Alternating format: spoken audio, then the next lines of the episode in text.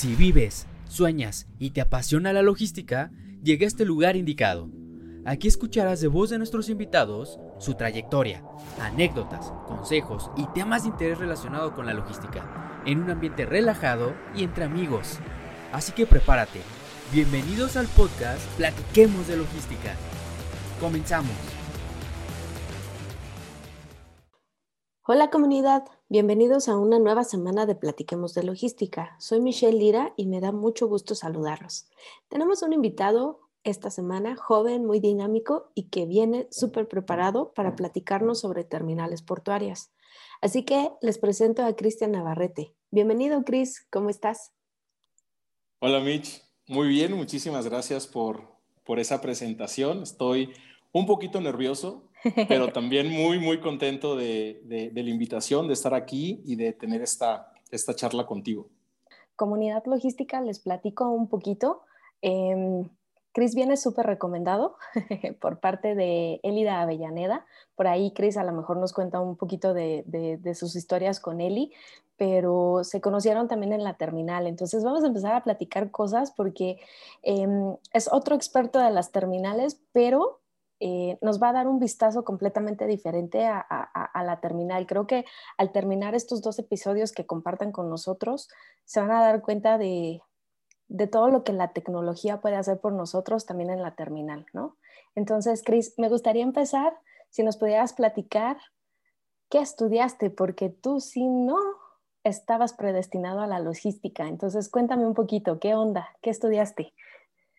Pues de profesión soy economista, tengo eh, algunos, algunos estudios también en finanzas, eh, como parte del plan de estudios de la, universidad donde, donde estudié, que es la Universidad Cristóbal Colón en el puerto de Veracruz, eh, de donde soy originario, por supuesto. Entonces, hay una parte de, de, toda la industria logística y de puertos que viene por la sangre veracruzana, no, no podemos huirle, huirle a la sangre, pero no, créeme que cuando elegí la carrera, jamás pensé en terminar en el mundo de la logística y mucho menos en el mundo de las terminales de contenedores, ¿no? Pero eh, por azares del destino, porque creo definitivamente que el destino me puso justamente en esta, en esta posición. Eh, es, bien interesante eh, cómo fue que, terminé en la en logística. hay una, la carrera de economía, no solamente en Veracruz, sino en el resto de, por lo menos de, los, de las escuelas donde yo sé que se estudia economía, hay una tendencia que los grupos son muy, muy pequeños, ¿sabes? Eh, yo me gradué eh, con cuatro compañeros. Fuimos cinco personas que nos graduamos de, mi generación y el resto de los grupos eran del mismo tamaño, o sea, grupos de cinco, siete, diez personas, exagerando. Eh, entonces realmente se hizo una comunidad no solamente de mi grupo, sino del resto de la carrera. Eh, eso, eso finalmente fue lo que, me, lo que me abrió las puertas a entrar a este mundo de la logística, porque eh, en su momento el gerente de finanzas de la, de la terminal de Hutchison Ports en Lázaro Cárdenas era un egresado, o es egresado, mejor dicho, de, de, la misma universidad que yo y de la misma carrera que yo. Entonces, él fue reclutando, fue reclutando a más economistas que quisieran, quisieran participar del proyecto de Lázaro. Eh, y finalmente es como, como termino yendo, yendo a, a, Lázaro Cárdenas, ¿no? Y a este proyecto maravilloso de, de Hutchison Ports en, en Lázaro. Eh, fue muy interesante porque antes incluso de moverme a Lázaro, yo ya había hecho eh, algunos exámenes para entrar a, al astillero que tiene la empresa en Veracruz. Ah, y era exactamente el mismo puesto en el que terminé estando en Lázaro Cárdenas. No me quedé con el puesto en Veracruz, eh, pero cuando llego a hacer las pruebas a Lázaro, me dicen, oye, es que ya me sales aquí en el sistema de que ya hiciste los exámenes. ¿A qué hora hiciste los exámenes? Y yo, pues es que los hice en Veracruz, pero yo ni sabía, yo ni sabía que eran la misma empresa, o sea, con eso te digo todo. Eh, y cuando llego a Lázaro a hacer los exámenes, pues ya no tuve que hacer nada, ya estaban los exámenes hechos y con esos resultados fue finalmente que me evaluaron. Eh, y así fue como empecé, así fue como empecé en la, en la industria, en, en el puesto de planeación financiera de la terminal de, contenedores en Lázaro Cárdenas. Entonces, eh, de alguna forma, sí, la, carrera me llevó a iniciar en, la logística, en lo que yo sabía hacer, que era la parte de, finanzas, ¿no? Eh, y poco a poco eh, fui, fui encontrando de alguna forma cosas en las que soy bueno, fui, fui complementando tanto la parte de, mi carrera, ¿no? de mi profesión, con un poquito de mi vocación. Y fue como, como finalmente di el brinco entre, entre la parte de finanzas a lo que realmente me apasiona, que es eh, la parte comercial y el servicio al cliente. ¿no? Sí, sí, porque siendo bien sinceros, los economistas no son tan platicadores como tú, ni tan extrovertidos, ¿estás de acuerdo? Son como un poquito más timidones. Completa, completamente de acuerdo. Creo que, creo que no, no somos tan, tan desinhibidos en lo, en lo general. Yo siempre he tenido o considero que tengo esta, esta beta creativa y esta beta de, em, de de hablar con, con la gente y de, y de, compartir mensajes. Eh, te hablaba hace, hace un rato, ¿no? En el preámbulo de la conversación, me gusta mucho hablar, me gusta mucho estar enfrente de grupos, me gusta mucho estar enfrente de clientes, hacer presentaciones, hacer dinámicas. Todo eso realmente eh, es una parte de mi, eh, de mi, de mi vocación, yo creo, yo creo que es parte de mi vocación. Y finalmente encontré, y es algo que, que de hecho también creo que vale la pena hablar después, pero creo que al momento en el que conjugas ¿no? la parte de, eh, tu profesión, lo que estudiaste y por lo que te pagan hacer, y la complementas con algo que te apasiona y algo que además, para lo que además eh, resulta que eres bueno, ¿no? este, eh, tienes, tienes realmente una, una, plenitud muy interesante en tu, en tu vida, ¿no? Y yo me siento justamente en ese momento. yo les hablo a, a mis conocidos, a mis amigos, a mi familia, podría parecer que lo que hago es aburrido, que sentarme y hablar de números y hablar de estrategias.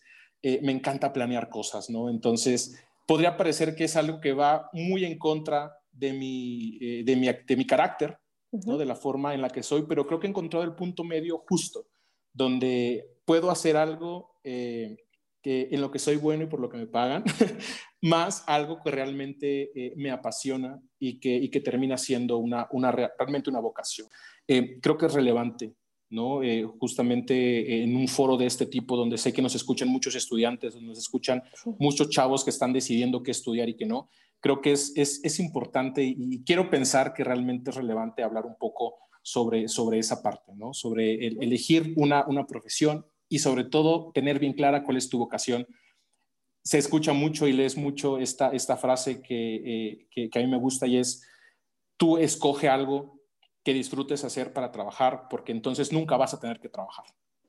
Pero además, ¿sabes qué? Ahorita escuchándote hablar un poco, eh, inclusive la gente que, que, ya encontramos nuestro camino, que ya, por ejemplo, yo te puedo decir, yo amo el marítimo con todo mi corazón, em, es bonito escucharte, porque es como volver a reconectar con esa llama de decir, sí es cierto, lo que estoy haciendo es lo que me gusta y, y cada día es diferente y cada día exige la logística algo diferente de mí. Como que tenemos muchas personalidades en la comunidad, en la industria. Es, es, muy, es muy común, ¿no? Eh, ver siempre las mismas caras, siempre las mismas personas, gente de increíble renombre, de increíbles trayectorias. Eh, y yo he tenido la oportunidad por, por esta formación que te digo, empecé siendo parte del equipo de finanzas, ¿no? Gente que siempre está backstage, eh, personas que trabajan obviamente para que las cosas funcionen y para que la terminal siga trabajando, pero que no tienen ese, ese, esa visibilidad. Entonces, eh, si, si, si este foro también sirve para reconocer el trabajo que hacen los equipos de finanzas de las terminales, los equipos de administrativo, los equipos de recursos humanos, de compras, todas esas personas que no están ni, ni en la operación, en la parte comercial, eh, que es realmente lo que, lo que normalmente es, es popular, eh, pues que así sea, ¿no? Reconocer, reconocer el trabajo de, de todos esos equipos. Eh, creo, que, creo que es eh, algo que, bueno, que te iba a decir que me encantaría hacer, pero ya lo hice, entonces pues ya, ya está hecho, ¿no? Sí, y, y, por ejemplo, ¿qué hace un planeador de, de, finanzas? Pues mira, eh, yo en particular en esos inicios estaba a cargo de, de varias cosas.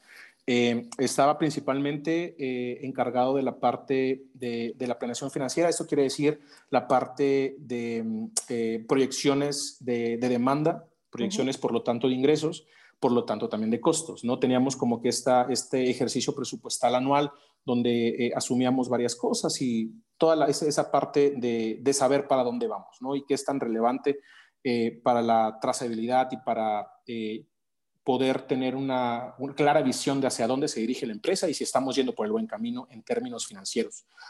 también estaba encargado en ese momento de la parte de, de la adquisición de CAPEX, ¿no? del registro de, los, de los activos fijos.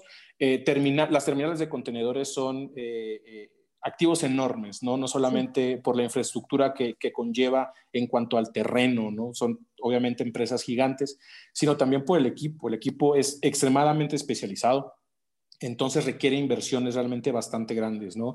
Las grúas que están en los patios, las grúas que están en los muelles, el equipo terrestre, el equipo menor, eh, todas las inversiones en tecnología. Todo este tema es bastante relevante, requiere bastante eh, cuidado al evaluarse si se compra o no se compra un equipo. Entonces yo formaba parte de ese equipo que, se encargaba de evaluar eh, las compras ¿no? Eh, y luego registrar para llevar también eh, clara la, qué tanto había, ¿no? qué tanto había en la, en la caja de la, de la organización. En términos generales es más o menos lo que, lo que hacía en ese momento. ¿no? de esta parte de, de la creatividad de la que hablamos un poquito, fui desarrollando también eh, eh, todo ese tema de reporteo y de estandarización. Fue cuando empecé con esta parte que también me apasiona mucho, la mejora continua. Y empezamos a hacer varios cambios en la forma en la que hacíamos los registros y en la que llevábamos los reportes que se presentaban eh, con la dirección de la, de la empresa. eso le empezó a hacerle ojitos al área comercial. ¿no? Empezaron a ver, oye, este chavo habla bien, este chavo hace buenas presentaciones, este, eh, y se dio la oportunidad tres años, tres años después de que yo empecé con, con, con el trabajo de la, eh, en el trabajo en la terminal de implementación financiera, de dar ese brinco a la parte, a la parte comercial. Tuve la, la, la gran oportunidad de, de, dar ese brinco y fue justamente cuando, cuando conocí al equipo de, de, de ventas. Obviamente empecé y, es algo de lo que es uno de los, de los momentos de mi carrera que más, que más añoro, que fueron unos seis meses eh, en atención a clientes, contestando teléfonos, estando eh, al, pendiente de las necesidades de los clientes. Realmente creo que no hay mejor escuela de cualquier persona que quiera iniciarse en la, en la industria y específicamente en la parte de las terminales de contenedores que estar contestando teléfonos. Yo he dicho muchas veces, y los que me conocen lo saben, yo creo que los, los, gerentes de ventas, los gerentes de comercial, los gerentes de pricing, cualquier persona que quiera estar metida en el mundo de la logística eh, y especialmente en, la, en el área comercial de una terminal de contenedores, tiene que comenzar contestando teléfonos. No hay otra forma de entender a los clientes, de entender la operación eh, y de entender todo lo que conlleva y la gran responsabilidad que es satisfacer la necesidad de un cliente que contestando los teléfonos. Entonces es algo que yo disfruto, incluso hoy cuando, cuando he tenido la oportunidad de ir a la terminal de Lázaro y tengo tiempo, eh, eh, me, he puesto a contestar teléfonos este, porque realmente lo disfruto mucho y, justamente hablamos del dinamismo y del reto.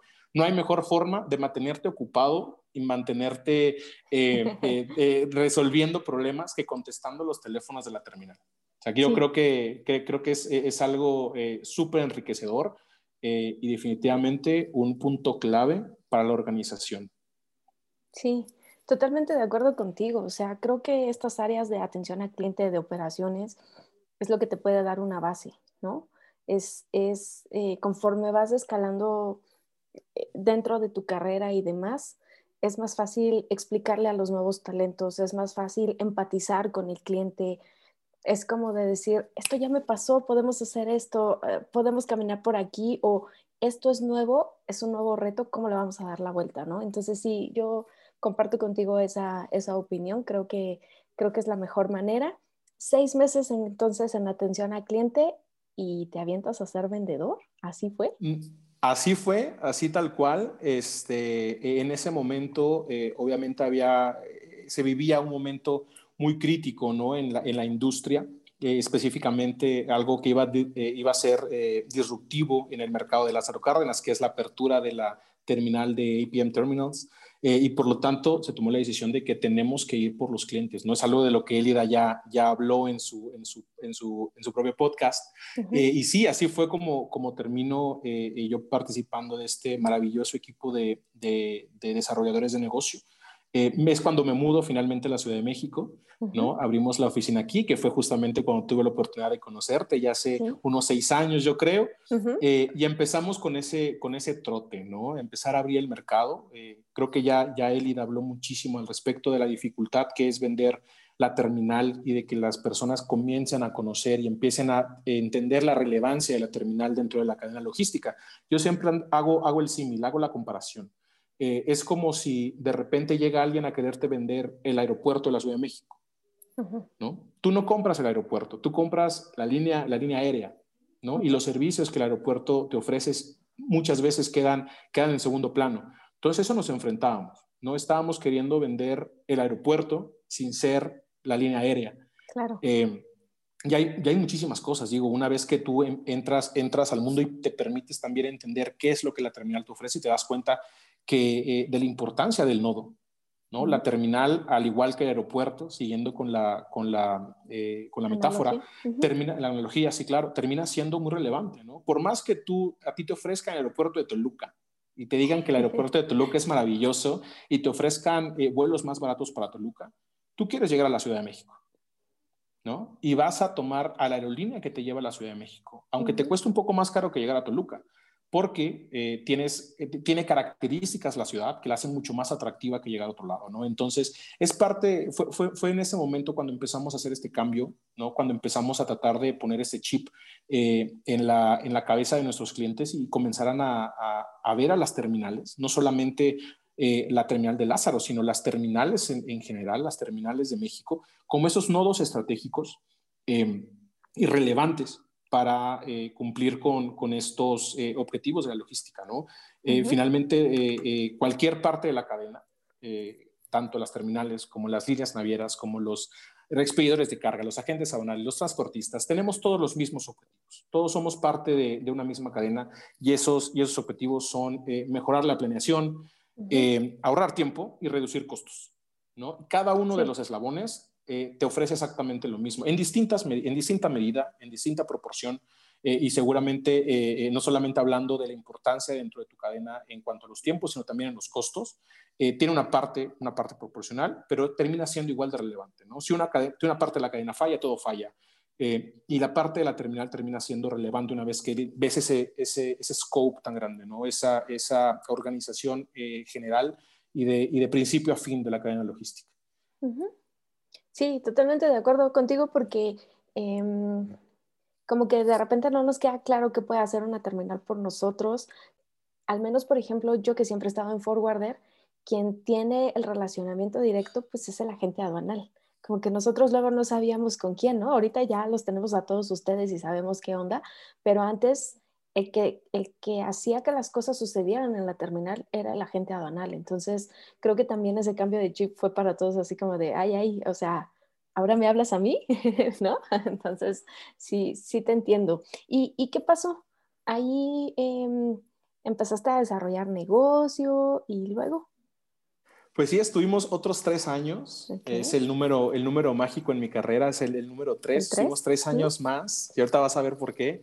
Estuvimos tres años, tres años más en este, eh, en este ejercicio de, ventas, ¿no? Abriendo en conjunto con, con, Abraham, a quien también conoces bien, Abraham Jiménez. Sí, saludos, el mercado, saludos al buen Abraham, abriendo el mercado aquí en México, teniendo diferentes, diferentes eh, grupos de clientes, desarrollando la cartera, desarrollando servicios de valor agregado, viendo servicios incluso eh, de, de, del end-to-end, ¿no? No solamente nos limitamos a ver temas específicamente de la terminal, empezamos a ver temas que si el ferrocarril, que los servicios integrados, eh, soluciones a la medida.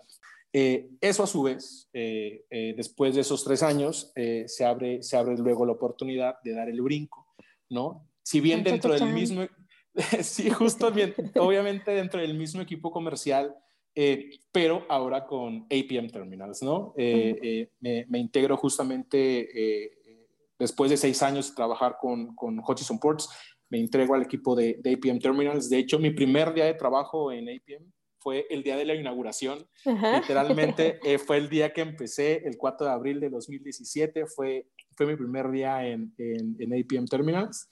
Em, y de ahí pues, pues arrancamos con ese proyecto de, de Strategy and Pricing para la terminal también que, que, está en Lázaro Cárdenas, eh, ahora radicando en la Ciudad de México ya, eh, no, no especialmente en, en Lázaro, eh, y también desarrollando varias cosas. Obviamente la terminal de, de, APM Terminals en, en, Lázaro es un mundo completamente aparte, es una experiencia completamente nueva, no solamente por, por el equipo, eh, multidisciplinario, el equipo internacional que tenemos, sino también porque las mismas características de la terminal eh, te exigen verla de, con otros ojos, ¿no? Estamos hablando de, una de la primera terminal semiautomatizada de México, la primera terminal semiautomatizada de América Latina, ¿no? Un mercado que, que es completamente competitivo, ¿no? No solamente porque literalmente, y tú lo sabes, las terminales están una al lado de otra, sino también porque tenemos otros puertos dentro del mismo país que, hacen competencia entre sí. Entonces, un mercado que, originalmente era, pareciera ser sencillo, ¿no? Pareciera ser un mercado cerrado, un mercado eh, completamente controlado, eh, al momento de que se empieza a desarrollar esta, esa estrategia de ventas y al mismo tiempo se abre la nueva terminal. Eh, cuando dos años antes había abierto otra terminal también en Manzanillo, se vuelve ya no un juego de, dos o tres actores, se vuelve un juego de, cinco, ¿no? Entonces eh, se, crea, se crea un reto bastante interesante. Cuando, cuando me preguntas cómo es que el economista llegó aquí, y, es, y esta es la respuesta, ¿no? Eh, dentro de, mi formación en la carrera, eh, yo estudié economía, para que vayan haciendo los cálculos de, la edad, eh, yo me gradué en 2010, entonces me tocó, me tocó estar en la escuela cuando se suscita la crisis eh, hipotecaria entre el 2008 y el 2009. Y algo que me decían mucho los maestros en ese momento era, no hay mejor época para estudiar economía que en un momento de crisis, porque todos estos modelos teóricos, ¿no? todos estos modelos económicos que en otro, en otro momento de la historia ustedes estudian solamente a nivel teórico, los van a ver ejecutarse en acción justamente ahora, porque es cuando todos los actores económicos empiezan a correr y empiezan a buscar las soluciones y empiezan a buscar teóricamente cómo resolver este gran problema, esta gran burbuja hipotecaria que nos estaba reventando a todos en la cara. Y cuando pasa esto, ¿no? cuando, pasa, cuando se abre este mercado tan, tan grande y tan complejo y tan competitivo de las terminales entre Manzanillo y Lázaro, eh, eh, y yo estando e, en ese, en ese mundo, ¿no? Y en la parte específicamente de estrategia, de estrategia comercial, pues es justamente también donde yo retomo esa misma mentalidad y digo, no hay mejor momento para estar en el mundo de la logística que en este momento de crisis, ¿no? En este momento de, alta competencia y justo creo que, que, este año estamos viviendo otra vez ese mismo momento, ¿no? Este mismo momento de, de gran incertidumbre, de, eh, de, que nadie sabe qué está pasando, ¿no? Eh, de repente te piden, oye, ¿cómo va a estar el mes que entra? Oye, no sé ni cómo va a estar la semana que entra, o sea, es, es, es tan complejo y es tan raro y es tan tan diferente a todo lo que se había vivido, ¿no? Las temporadas altas y bajas ya no sabe uno cuándo empiezan o cuándo terminan. Eh, es un excelente momento también para ser parte de la industria. Entonces es, es, ahí donde, donde logra hacer finalmente ese vínculo, ¿no? Entre lo que uno aprende en la escuela y lo que finalmente ejerces como profesionista. Es justo en esos momentos yo creo que de, de gran crisis e incertidumbre, cuando puedes sacar la casta y puedes decir, esto lo aprendí en la escuela, esto, esto es lo que justamente sé hacer, que es planear, resolver problemas y ponerme creativo cuando tengo que hacerlo. Es correcto, es correcto. Y es cuando dices, sí, aplico lo que aprendí, ¿no? finalmente, finalmente aplico algo que aprendí en la escuela. así es. Pero mm, lo de, lo de la estrategia sí me queda claro, ¿no? De qué quiero hacer, cómo quiero crecer, etcétera.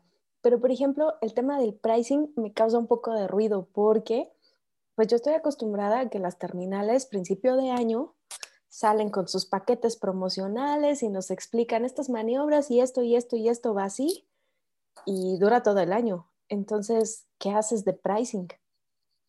Justo, la verdad es que las áreas de pricing de las, terminales, y es por eso que no solamente es pricing, también tiene que ver con un poco con, la parte de estrategia, como tú bien dices.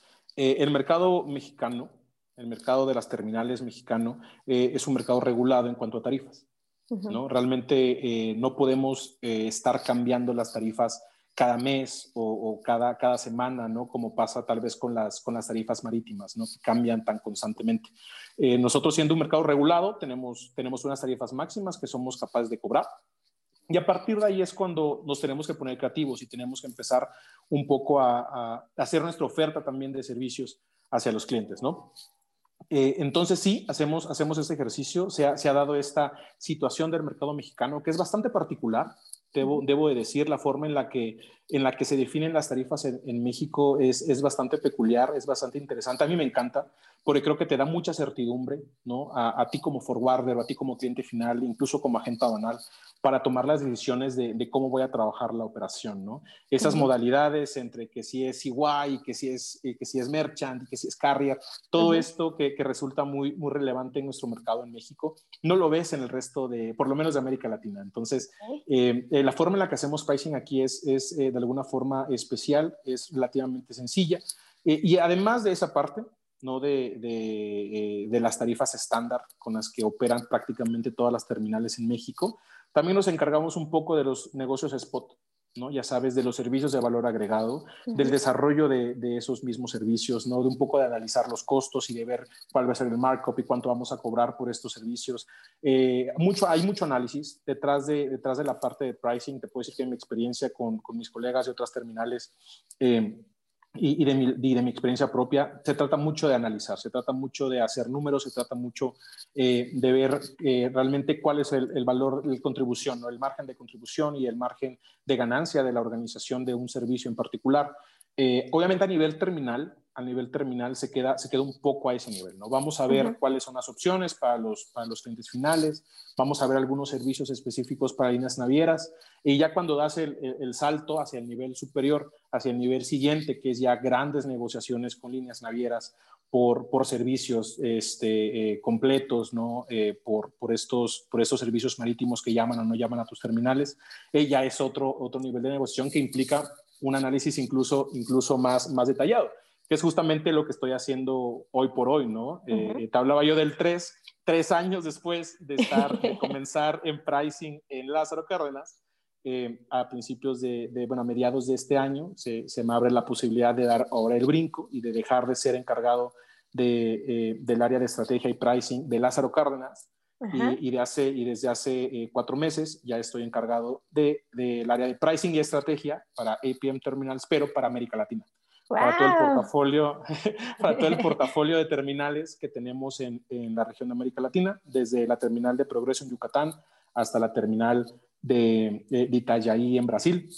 Tenemos un, un, un, catálogo de un, sí, un portafolio de, de 10 terminales dentro de la región, entonces una responsabilidad, de nuevo, un, gran reto, una responsabilidad muy grande pero que también te da, te da una visibilidad increíble de cómo funcionan estas complejas redes de servicios marítimos más terminales, eh, eh, de, cómo se evalúan esos grandes negocios. Eh, y realmente ha sido una locura porque de nuevo es un momento de, de mucha incertidumbre, claro. pero también muy gratificante. Entonces, es justamente lo que estoy haciendo ahora y, y, es, este, es como que ahora sí el pricing a su máxima expresión, ¿no? Tener estos, estas grandes uh -huh. evaluaciones, no solamente de, eh, de, de, un servicio tal vez de desconsolidación o de un servicio de carga, de carga sobredimensionada en el puerto, sino ya estamos hablando de, de, servicios de algunos cientos de miles de contenedores dentro del portafolio. Entonces, resulta bastante interesante, bastante retador también. Porque eh, estamos, eh, APM Terminals, como, como sabes, es una empresa multinacional, tenemos presencia en 25 países, eh, tenemos cerca de 70, 70, instala 70 instalaciones en, eh, en, el mundo, uh -huh. entonces es, es, una red bastante compleja y es algo de lo que eh, uno como encargado de, de, la estrategia tienes que estar muy al pendiente y ver cómo la toma de decisiones en América Latina puede influenciar algo distinto en Asia o algo distinto en Europa, entonces es, es, es complejo, muy interesante, Uh -huh. eh, eh, y muy retador. Yo estoy realmente feliz de, de, de la oportunidad de comenzar con, con, esta, eh, con, este, con esta nueva posición, con este nuevo reto en, en eh, para América Latina, ¿no? desde la ciudad de, de Panamá próximamente. Uh -huh. Entonces, eh, pues, pues más o menos creo que esa es la, la, la visión que te podría dar de, que, de qué hacemos en pricing en las terminales. Muy bien. Pues primero que nada, felicidades. Qué padre que, que, que, tengas este reto. Estoy segura de que lo vas a hacer súper bien. Segundo, eres talento de exportación, así es que eso también está súper padre. Y algo que me gustaría que la comunidad logística sepa es que la terminal de APM es parte del grupo Maersk. Entonces, como para que ustedes lo vayan teniendo un poco en perspectiva, eh, pues también eh, el exposure que va a empezar a tener Chris y, y, todo esto que nos viene diciendo de lo que puede llegar a afectar el tráfico de Latinoamérica con Asia, etcétera, pues tiene un impacto bastante relevante. Así es que, Chris, súper orgullosos de que, de que vayas a poner eh, el nombre de México muy en alto con, con, con, todo este trabajo que vas a hacer, ¿no? Entonces va a estar muy padre y ahí te vamos a andar siguiendo a ver que, que nos sigas contando cómo te va. Muchísimas gracias. Y, y como bien dices, creo que es, es muy relevante eh, este, esta visión ¿no? y esta, el foro que, que, nos estás ofreciendo para hablar un poco de la relevancia de las terminales, porque justamente eh, ya hablamos un poco de su relevancia como nodo, y ahora si lo vemos desde, desde la perspectiva eh, eh, de, de, grupo, ¿no? como organización, obviamente la relevancia se vuelve incluso un poquito más, más amplia, ¿no? Hablamos de un grupo eh, gigantesco, la terminal más grande del mundo, como la, como la han llamado ya antes en este foro, y un, y un, eh, y un complejo sistema de terminales eh, estratégicas que resulta bastante, bastante interesante para, para la industria en general, no, no solamente en México, uh -huh. sino para el resto de, de, de, América Latina. Y esta, y esta conjunción ¿no? de, de, línea naviera y de, y de terminal sí nos da, sí nos da esta, esta perspectiva muy macro ¿no? del impacto que tienen nuestras decisiones en la, en la industria. Y, y, hablando un poquito de, de, esto de lo que hacemos en Latinoamérica puede impactar en Asia y puede impactar, por ejemplo, en Europa, tiene que ver un poco por, por cómo están las rutas marítimas también diseñadas. De, por ejemplo, pensando un poco en Asia, todos los servicios bajan primero a México y después a Latinoamérica del lado del West Coast todo lo que se haga en esas terminales también repercute con lo que entra y con lo que sale o cómo, cómo lo puedo dimensionar? Porque eso como que no me queda muy claro. Sí, claro, eh, todo, todo funciona, te digo, es un sistema, yo veo la logística como un sistema, como un engranaje eh, que puede ser tan complejo como tú lo quieras ver, ¿no? Uh -huh. eh, realmente yo siempre trato de ser muy pragmático y de verlo eh, bastante sencillo, pero realmente si lo ves desde, incluso desde el punto de vista de diagrama, ¿no? Si te metes uh -huh. a la página de una naviera y quieres ver cómo funciona el servicio, ves todas estas flechas que suben y bajan, es bastante, eh, puede ser un poco complejo, eh, pero si hablamos de la parte de, de, de los servicios marítimos y de, y de, cómo se conectan con las terminales, definitivamente. Tenemos servicios eh, principalmente ¿no? de, eh, del litoral del, del, Pacífico que sí van llamando distintas terminales, no solamente los puertos en los que APM Terminals tiene presencia, sino también en otros puertos del continente, de la, de la parte continental de América Latina.